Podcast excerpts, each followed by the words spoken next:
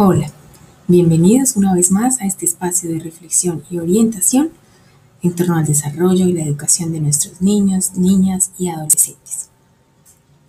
Con nuestra invitada de hoy conversaremos acerca de las pausas activas, la respiración y los beneficios que traen estas actividades para nuestra salud física y mental. Se trata de Nina Valenzuela, instructora de yoga terapéutico y facilitadora de técnicas para la liberación de la tensión y el estrés. Bienvenida, Nina, a este espacio. Gracias por aceptar nuestra invitación y queremos comenzar eh, para que nos cuentes qué es una pausa activa y para qué sirven, por qué se habla tanto del tema de las pausas activas. Hola, un saludo para todas las familias que nos acompañan hoy. Mi nombre es Nina Valenzuela. Es posible que hayamos oído hablar de las pausas activas, pero que en realidad no sepamos muy bien qué son, para qué sirven, quién debe hacerlas. Inicialmente se hablaba de las pausas activas en los sitios de trabajo y surgieron como una necesidad porque las personas desarrollaban una actividad repetitiva durante largos periodos de tiempo o hacían actividades que requerían de mucha fuerza y necesitaban descansar un poco en mitad de la jornada de trabajo. Hoy en día debido a los cambios de hábitos que hemos hecho los seres humanos, este concepto de pausas activas se ha extendido a otros espacios como el hogar, el colegio, porque las personas mantienen mucho tiempo en una sola actividad y eso lleva al cuerpo a mantener la misma posición durante horas. Incluso las actividades eh, recreativas de diversión se han vuelto más pasivas. ¿Qué pasa? Esto genera un factor de riesgo para la salud ya que cuando los músculos permanecen estáticos y tensos, se acumulan toxinas en ellos y estas toxinas producen fatiga, pérdida de flexibilidad, debilidad de algunos músculos, mala circulación. El cuerpo humano no está diseñado para la quietud, está diseñado para el movimiento y esto es muy importante comprenderlo. Por otro lado, de la mano de las tensiones físicas van las tensiones mentales y emocionales hay pérdida de atención, de la concentración, cansancio mental, problemas de memoria, dificultades para comunicarnos con los demás, irritabilidad, el famoso estrés del que tanto se habla. Todo lo que pasa en el cuerpo físico afecta nuestra claridad mental y nuestras emociones. Si el cuerpo se queda quieto, los demás sistemas comienzan a funcionar de una manera más torpe. Nina, este confinamiento nos tiene pegados a las pantallas más que antes y se han visto precisamente necesarias estas pausas activas de las que hablas. ¿Podrías indicarnos algunas pausas que podamos realizar en familia?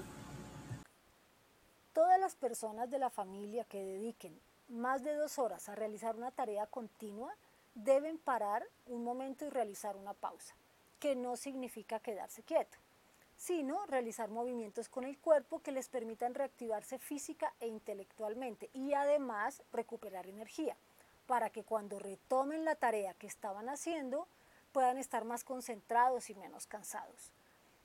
Las pausas se deben acomodar a la situación de cada persona, no hay una sola manera de hacerlas.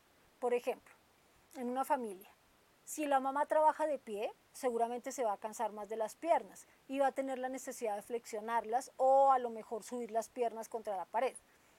Si el niño estudia en el computador, podría levantarse de la silla, estirar las rodillas, las muñecas, la espalda, hacer ejercicios para los ojos, a lo mejor caminar un poco. Y, por ejemplo, si el papá, eh, su trabajo es cargar cosas pesadas de un lado a otro todo el día, él seguramente necesitaría sentarse y soltar las tensiones de la espalda, el cuello, hombros, los brazos. Ahora, ¿qué es general para todos ellos y qué se recomienda tener en cuenta en estos ejemplos?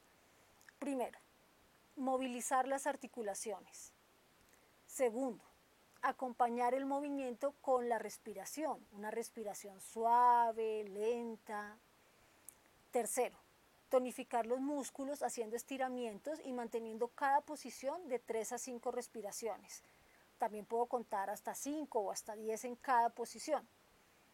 Cuarto, descansar los ojos. Cualquier actividad que requiera eh, fijar mis ojos necesita descanso. Entonces, se pueden tapar los ojos con las palmas de las manos durante algunos minutos para que puedan descansar También se puede parpadear después de eso varias veces seguidas. Mirar de un lado a otro solo con los ojos, sin involucrar la cabeza o el cuello. Mirar en diagonal, hacer círculos con los ojos. Salir a la ventana o a la puerta y mirar lo más lejos que se pueda o mirar al horizonte por unos segundos por, o un minuto, por ejemplo. Y por último, tomar algunos sorbos de agua, despacio y sin afán, como que se mezcle con la saliva. Es muy importante para el cuerpo y, por ejemplo, para el sistema neuronal. Es muy importante para todo el cuerpo hidratarse. Que no me acuerdo, que se me olvida, que tenía mucho trabajo, mucha tarea. Pues al principio, que puedes hacer, lo que puedes hacer es poner una alarma o un relojito que te avise y parar cada dos horas. Si no puedo hacerlo cada dos horas, entonces cada tres. Con el cuerpo, el, con el tiempo, el cuerpo se va acostumbrando y él te va a avisar cuándo necesitas hacer pausa. Nina, ya para finalizar, eh, quiero contarte que también nos escuchan los niños más pequeños de preescolar primero y segundo, y ellos también requieren de pausas activas. ¿Podrías darnos algunas recomendaciones de pausas dirigidas especialmente para ellos? En los niños sucede a veces que dicen, hay un momento en el que ya no entiendo lo que me dice el profesor. En ese momento el cerebro está cansado. Lo que necesitas es llevar sangre y oxígeno allí para que puedas aprender lo que estás escuchando y tu memoria guarde la información. Cuando te sientas cansado y puedas hacer una pausa, ponte de pie y salta un poco. En un pie, con el otro, con los dos, trota un poquito.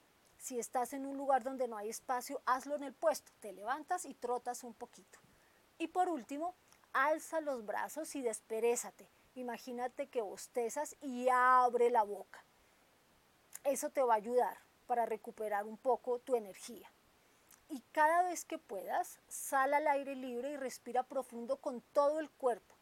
Puedes imaginar que eres un globo y al tomar aire te inflas como un globo y después sacas el aire como si el globo se desinflara. Y eso te va a ayudar a recuperar tu energía y tu capacidad de concentración.